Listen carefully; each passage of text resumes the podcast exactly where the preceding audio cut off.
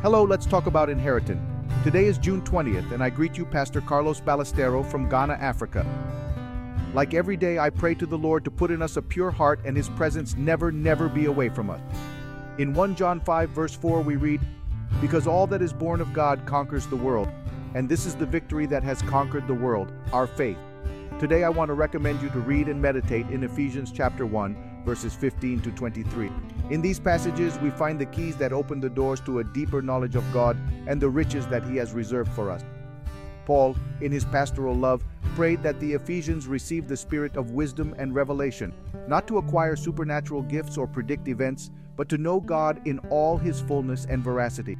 Our Christian life has a central purpose to know God as his word is revealed and to free us from false conception.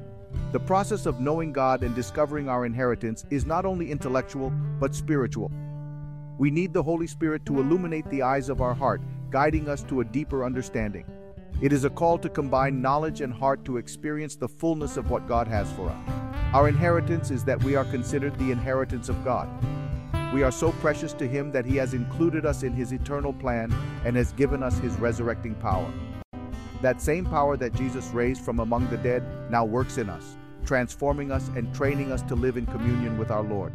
The inheritance to which Paul refers is not an earthly inheritance, but a spiritual inheritance through faith in Christ, we become heirs of God's promises. As heirs of God, we have been blessed with a privileged position in His kingdom. We share in His divine nature, receive deep spiritual blessings, and have the hope of an eternal life with Him. Being heirs implies responsibility, reflecting His love and grace in the world. May this day be an opportunity to deepen our knowledge of God and discover the immensity of our inheritance in Christ.